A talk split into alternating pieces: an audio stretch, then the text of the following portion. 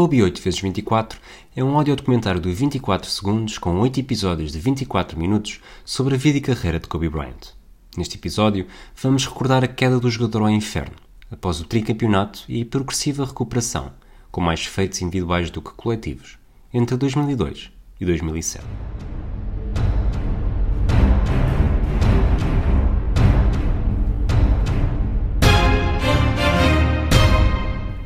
Não há bem que sempre dure, nem mal que nunca acabe. O ditado popular parece encaixar-se na perfeição ao que se passou na carreira de Kobe Bryant durante este período. No papel, tudo parecia perfeito, descontando já a relação atribulada como uma verdadeira montanha russa com Shaquille O'Neal. Os três títulos de campeão tinham feito dos Lakers a grande sensação do desporto norte-americano, e Kobe sabia que não era altura para descansar à sombra dos feitos.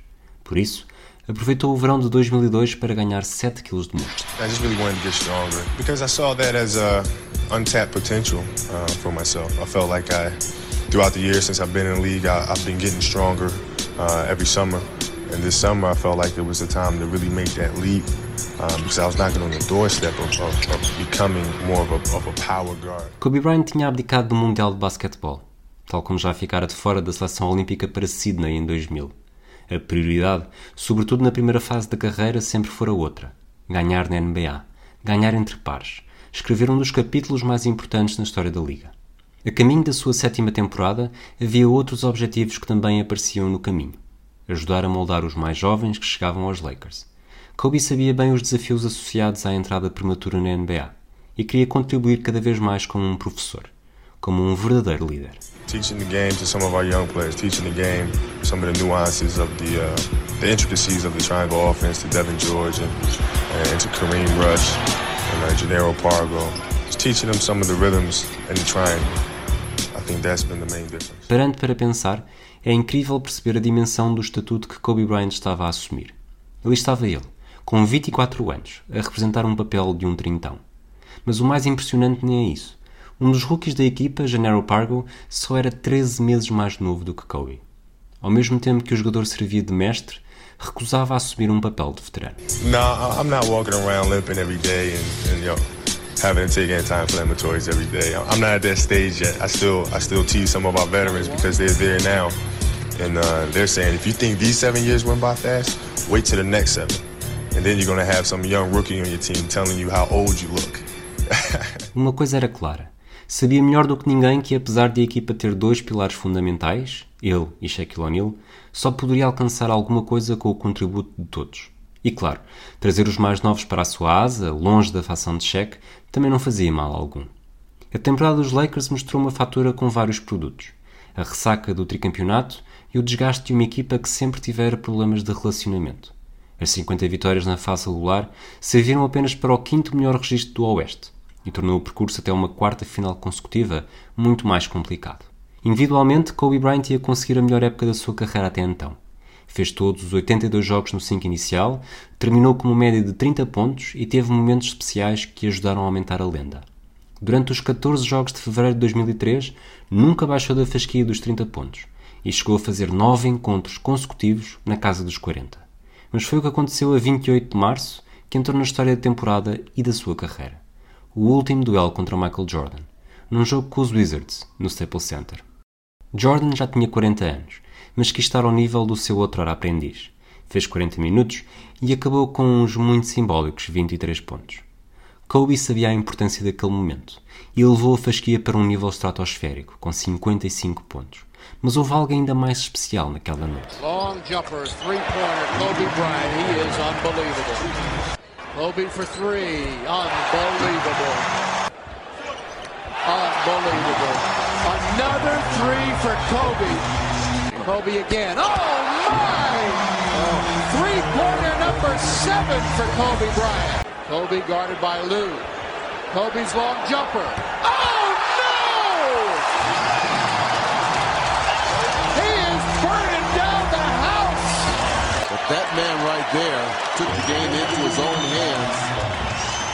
went on a shooting spree that I've never seen before. Foi memorável. Kobe Bryant marcou 23 pontos no segundo período. Ao intervalo já tinha 42 e na estatística final saltam à vista os 9 triplos em 13 tentativas. Este último registro foi outra das grandes mudanças da nova época, a capacidade para lançar de fora. Kobe Bryant garantiu novos máximos de carreira de triplos, 4 por jogo, e de percentagem de sucesso, acima dos 38%. Em janeiro, estabeleceu mesmo um novo recorde da NBA, ao fazer 12 em 18 tentativas, numa vitória sobre os Sonics. O problema chegou nos playoffs. Os Lakers conseguiram passar os Timberwolves em 6 jogos, com Kobe a ter uma média de 32 pontos, mas depois caíram contra os futuros campeões, os San Antonio Spurs. Foi a repetição de 99. O testemunho voltou para as mãos de Greg Popovich e Tim Duncan, e pela primeira vez em quatro anos, Kobe Bryant foi obrigado a ver a final da NBA, do sofá. I don't like it. I don't like it. It just feels like something's missing. You know, I've been so used to playing this at this point in time. Uh, to not be playing right now, it's just, you know, it hurts. Mas a mágoa desportiva era acentuada pela familiar. Kobe Bryant admitiu pela primeira vez que chegou a deixar de ter prazer em jogar basquetebol depois de se ter afastado dos pais. O relacionamento com Vanessa Lane era visto com maus olhos, e Joe e Pamela nem sequer foram ao casamento em 2001. As pazes foram feitas no final da temporada de 2003, mas até lá houve muitos momentos que Kobe não pôde partilhar. Not having my mother and my father there. You know, all these great things were happening. Winning championships, uh, winning All-Star Game MVP and things like that. Uh, but I didn't have them there to share it with. You know, I had my own family, started my own family with my wife. Everything was going great. Everything's good. Uh, but you just your parents there with you. I mean, that's and it wasn't there, so that was uh, that was difficult. A relação com os pais tinha melhorado, mas a com a mulher ia cair num abismo no verão de 2003. Perder o título era uma coisa, mas Kobe Bryant fez algo que podia ter feito com que perdesse tudo o que mais gostava. No início de julho, no Colorado, quando se preparava para ser submetido a uma artroscopia ao joelho, foi acusado de violar uma empregada de hotel de 19 anos. A 4 de julho foi detido e saiu após pagar uma fiança de 25 mil dólares. Kobe Bryant negou ter feito sexo com a mulher em questão. Perante provas irrefutáveis, admitiu a relação sexual, mas garantiu ter sido consensual. O jogador dos Lakers foi formalmente acusado, mas viu a queixa ser retirada a 1 de setembro do ano seguinte, em 2004, depois de a mulher ter sido alvo de uma campanha de difamação e vítima de ameaças de morte e correio indesejado. Nesse mesmo dia, Kobe emitiu um comunicado, aqui pela voz de Pedro Fragoso. Em primeiro lugar, quero pedir desculpa diretamente à jovem mulher envolvida neste incidente. Quero pedir-lhe desculpa pelo meu comportamento naquela noite e pelas consequências que sofreu durante este último ano. Embora este ano tenha sido incrivelmente difícil para mim, pessoalmente, só consigo imaginar a dor que ela teve de suportar. Também quero pedir desculpa aos pais e familiares dela, e à minha família, amigos e adeptos, e também à população de Eagle, no Colorado. Quero deixar claro também que não questiono as motivações desta jovem mulher. Não recebeu nenhum dinheiro. Ela concordou que este comunicado não será usado contra mim no caso civil. Embora eu acredite verdadeiramente que esta relação foi consensual, reconheço agora que ela não viu, nem vê, o incidente da mesma forma depois de meses a rever provas, ouvir o seu advogado e até o seu testemunho pessoalmente, compreendo agora porque sente que a relação não foi consentida. Emito este comunicado hoje, totalmente consciente que, embora uma parte deste caso termine hoje, outra continua. Compreendo que o caso civil contra mim vai continuar. Essa questão vai ser decidida entre as partes diretamente envolvidas no incidente e deixará de ser um desgaste financeiro e emocional para os cidadãos do estado do Colorado. Os dados do acordo alcançado nunca foram revelados, mas há notícias de que terá havido uma indenização superior a 2 milhões e meio de dólares.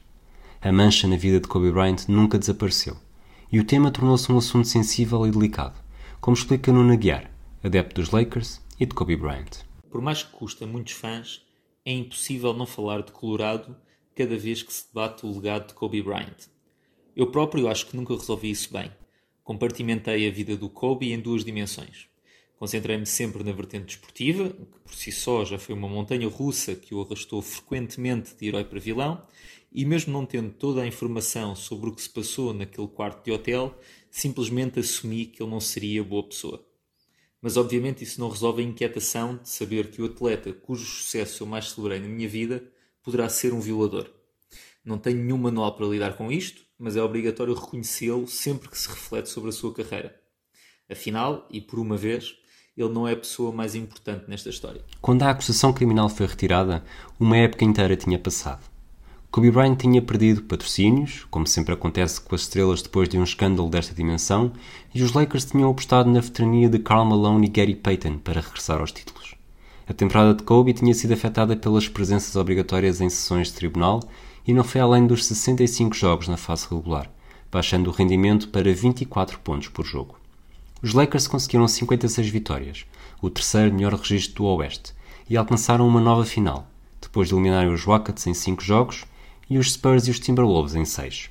Os Detroit Pistons marcaram o fim do caminho do trio composto por Phil Jackson, Kobe Bryant e Shaquille O'Neal. A equipa de Chauncey Billups e companhia conquistou o título em 5 jogos e garantiu a desintegração em Los Angeles. Phil Jackson voltou a fazer uma pausa sabática. Shaquille O'Neal foi trocado para os Miami Heat e Kobe Bryant decidiu renovar com os Lakers, apesar de ter estado muito perto de ser convencido para jogar pelos Clippers. Todas estas movimentações surgiram antes de a acusação criminal ter sido retirada. Com esse peso fora dos ombros, Kobe Bryant ia começar uma nova vida na NBA. E o início não ia ser tão simples como em 1996.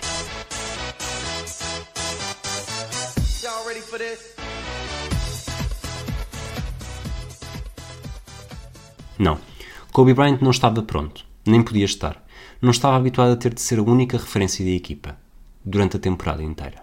Em 2004-2005 não houve Shaquille O'Neal, nem Derek Fisher, nem Phil Jackson. O primeiro pensamento até pode ter sido aliciante. Kobe Bryant estava sem amarras, era a estrela da equipa, mas não seja por exclusão de partes, e não havia ninguém para servir de contrapeso. No início, Kobe concentrou-se na oportunidade de mostrar finalmente o que podia valer sozinho. A ideia foi confirmada desde logo por Ray Allen durante a pré-época jogador dos Sonics, envolveu-se numa pequena confusão com Kobe e no dia seguinte não poupou nas palavras, explicando na perfeição o desafio que a vedeta de LA teria pela frente. Disse que Kobe sentia a necessidade de mostrar à liga e ao país inteiro que está melhor sem Shaquille O'Neal, que consegue vencer sem Shaquille O'Neal. Ray Allen foi mais longe e teve uma tirada verdadeiramente visionária, afirmando que se Kobe não conseguir ver que precisa de dois ou três bons jogadores para poder ter hipóteses nos playoffs, vai acabar por pedir uma de duas coisas a Jerry Buzz, dois ou três anos depois: ajuda para ser campeão ou uma troca. O período eufórico de Kobe Bryant durou pouco, muito pouco. Com Rudy Tomjanovich como treinador e um novo 5 inicial composto por Chucky Atkins, Kobe Bryant, Karen Butler, Lamar Odom e Chris Mim, os Lakers sentiram o peso das ausências e afundaram-se no Oeste. Kobe fez praticamente 28 pontos por jogo, mas faltaram-lhe apoios, tal como Ray Allen dissera. Num dos encontros mais ansiados da temporada, marcado simbolicamente para o dia de Natal, Kobe Bryant defrontou Shaquille O'Neal. Foi a primeira vez que os dois se defrontaram. O desfecho foi, uma vez mais, simbólico. Kobe brilhou com 42 pontos, mas Shaquille O'Neal só precisou de 24 para ajudar os Heat a vencerem por 2, no prolongamento. A moral do jogo era óbvia para todos. Kobe, sozinho, pouco poderia fazer contra equipas mais sólidas e com várias opções. E foi assim que, progressivamente, os Lakers foram perdendo mais do que ganhavam. Quando a temporada terminou, qualquer dúvida que existisse foi dissipada. Os Lakers tiveram um registro negativo, com 34 vitórias e 48 derrotas, e falharam os playoffs pela primeira vez na carreira de Kobe Bryant. Se em 2013 o jogador estava aborrecido por não jogar a final, dois anos depois começou a ver jogos do sofá logo em abril. Rudy Tomjanovich tinha sido um fracasso. É preciso lembrar que estamos a falar de alguém que tinha sido campeão em 94 e 95 pelos Rockets, e estava há mais de 20 anos na NBA como treinador. Mas os Lakers deram cabo dele. Início de fevereiro demitiu-se, alegando problemas de saúde. Sentia-se exausto, sem energia, e acreditava que essa era a melhor opção para os Lakers. Individualmente, e apesar dos quase 28 pontos por jogo, Kobe também sentiu o impacto nas escolhas para as melhores equipas do ano. O balanço final era terrível. Playoffs falhados, um treinador admitir-se, menos distinções individuais e duas derrotas nos duelos com Shaquille O'Neal que ajudou a equipa de Miami a ter o melhor registro do Oeste e a alcançar a final de conferência, perdida para os Detroit Pistons em sete jogos. Habituado a criar duelos mentais, Kobe saiu por baixo em tudo o que queria provar em 2004 e 2005. O seu legado podia estar a fugir-lhe por entre os dedos, se não fosse capaz de inverter a tendência e provar que era mais do que uma figura secundária de Shaquille O'Neal. A sorte de Kobe Bryant começou a mudar com o regresso anunciado de Phil Jackson em junho de 2005. O treinador tinha acusado a estrela da equipa de ser uncoachable, num livro que publicou, mas os dois estavam preparados para deixar qualquer conflito para trás, em prol do bem comum. A segunda pausa sabática de Phil Jackson foi duplamente boa. Por um lado, regressava com energia redobrada para voltar a fazer história como treinador. Por outro, Kobe Bryant ia conseguir olhar para este reencontro com outros olhos, mais humildes, depois de uma temporada deitada ao lixo. O futuro continuava a ser uma incógnita, mas os dois iam ser mais fortes juntos do que separados, mesmo que a temporada terminasse com o título de Shaquille O'Neal com os Miami Heat. O plantel continuou a sofrer alterações que seriam relevantes na segunda metade da década. Andrew Bynum foi a escolha da primeira ronda do draft e juntou-se a Sasha Vujacic, preparado para cumprir a segunda temporada. Kobe Bryant continuava a ser a grande e única estrela, mas Lamar Odom estava a caminho de se assumir como uma figura muito importante em qualquer plano que os Lakers teriam para o futuro. O caminho ia ser lento e cheio de obstáculos, mas o objetivo era alcançável: melhorar de dia para dia, de época para época, e garantir que era possível estabelecer novos alicerces para uma nova dinastia. Ser campeão era o derradeiro objetivo, mas não era imediato. Primeiro, era obrigatório ganhar uma nova equipa e, se possível, regressar aos playoffs. E foi isso, jogo após jogo, que os Lakers perseguiram em 2005-2006. Para Kobe, a meta teria sempre de ser outra.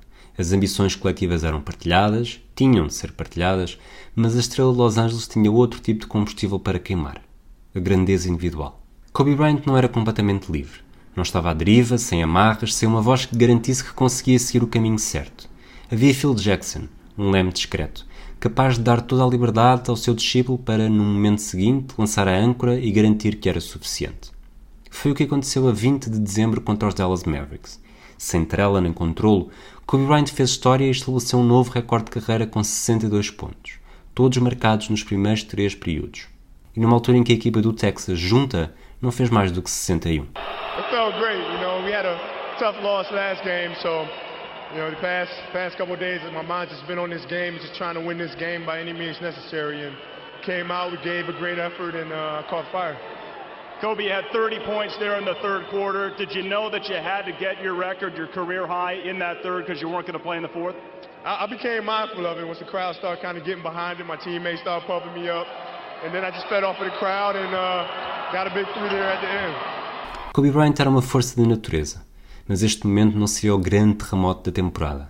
Praticamente um mês depois, a 22 de janeiro de 2006, os Lakers receberam os Raptors em Los Angeles e assistiram a um dos momentos mais icónicos na história da NBA. 55 in the second half. Ladies and gentlemen, you have witnessed the second greatest scoring performance in NBA history. Foram 81 pontos em menos de 42 minutos. 14 no primeiro período, 12 no segundo, 27 no terceiro e 28 no quarto. Kobe Bryant lançou 46 vezes e converteu 28 lançamentos, com 7 em 13 de triplos. Da linha de lance livre, falhou apenas dois lançamentos em 20. Foi uma exibição histórica, só Will Chamberlain fez mais num jogo da NBA, com 100 pontos. Mas o contexto era muito diferente, como explica o comentador Ricardo Brito Reis. O jogo dos 81 pontos de Kobe é um feito ainda mais notável que os famosos 100 pontos de Will Chamberlain. Ao contrário de Wilt nos anos 60, Kobe nunca teve ao longo da carreira uma vantagem física evidente sobre os adversários. Nesse jogo, por exemplo, mesmo com todas as atenções sobre si, Kobe perdeu apenas 3 bolas. 50 dos 81 pontos foram marcados nos últimos 20 minutos da partida. Os Raptors tentaram defesa individual, defesa zona, usaram defensores diferentes para tentar limitar Kobe, tudo sem sucesso.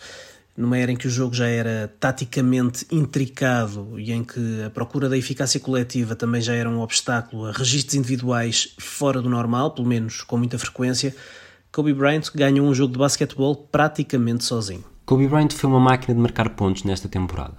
Superou a marca dos 40 e 27 encontros e estabeleceu um novo recorde individual com uma média superior a 35 pontos por jogo, entrando numa elite muito especial.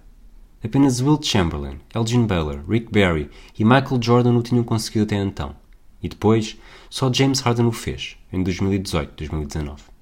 A grandeza individual parecia cada vez mais assegurada, mas os resultados coletivos continuavam a ser uma necessidade, uma obrigação, e aí, depois do sétimo lugar do Oeste, o confronto com os Phoenix Suns do MVP Steve Nash estava longe de ser apetecível. Mas os Lakers mostraram que estavam a tornar-se um osso duro de roer. Com uma vantagem de 2-1 na série, foram obrigados a disputar um prolongamento no jogo 4 em Los Angeles. E aí, como não podia deixar de ser, apareceu Kobe Bryant. Com 6,1 segundos por jogar, Luke Walton e Steve Nash disputaram uma bola ao ar no meio campo. O resto? O resto é história.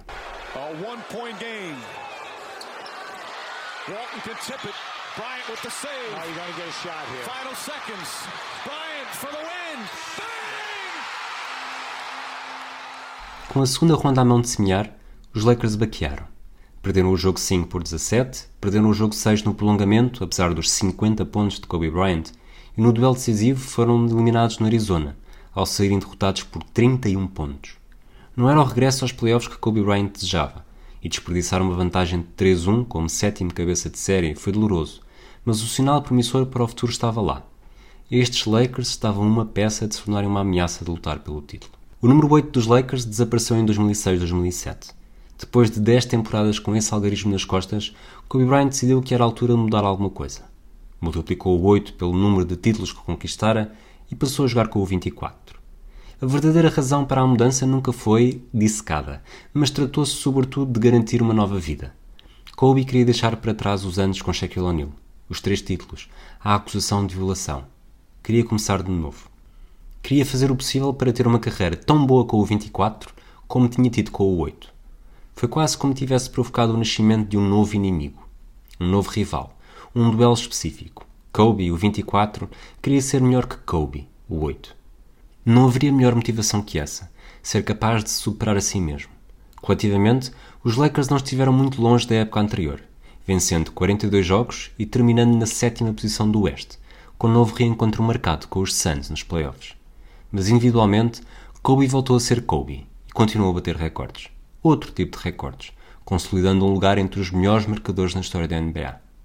A média baixou para menos de 32 pontos por jogo e não conseguiu superar o recorde de 81 mas teve séries verdadeiramente incríveis, sobretudo em março. Em quatro jogos consecutivos, Kobe Bryant não baixou dos 50 pontos. Fez 65 contra os Blazers, na noite em que os Lakers puseram fim a uma série de 7 derrotas seguidas, e depois marcou 50 aos Timberwolves, 60 aos Grizzlies e 50 aos New Orleans Oklahoma City Thunder. Os Lakers venceram os quatro jogos, nenhum deles por mais de 7 pontos de vantagem. Os pontos de Kobe não eram apenas um endereço, eram essenciais exceto nos playoffs. Aí, a média de quase 33 nos 5 jogos contra os Phoenix Suns foram irrelevantes. Os Lakers foram eliminados e o prazo de validade profetizado por Ray Allen tinha chegado ao fim. Havia um limite para a satisfação alcançada pelos feitos individuais.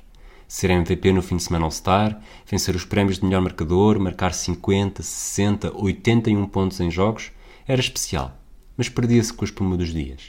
Ser campeão era inolvidável, era o caminho para a grandeza. E aí, os últimos três anos não tinham deixado margem para grande dúvida. Falhar os playoffs ou ser eliminado na primeira ronda era um fracasso. E Kobe sentia-os mais do que ninguém. Tinha deixado de ser uma pedra fundamental numa equipa campeã. Agora era pouco mais do que uma estrela numa equipa ignorada na disputa pelo título. O que lhe valia isso? De que lhe serviria isso quando acabasse a carreira? Ver Shaquille O'Neal conquistar um campeonato sem ele só ajudar a aumentar ainda mais a obsessão, a ferida de precisar de ganhar sozinho de provar que era verdadeiramente o alfa daquele plantel. Kobe precisava de apoio. Percebia que com aquele plantel ia continuar a faltar alguma coisa. Ray Allen tinha razão. Kobe Bryant queria uma de duas coisas: ter uma equipa mais forte ou ser trocado para uma cidade que lhe conseguisse oferecer isso. O futuro ia ser delicado. Kobe Bryant tinha chegado a uma encruzilhada. Alguma coisa ia ter de mudar. E rapidamente.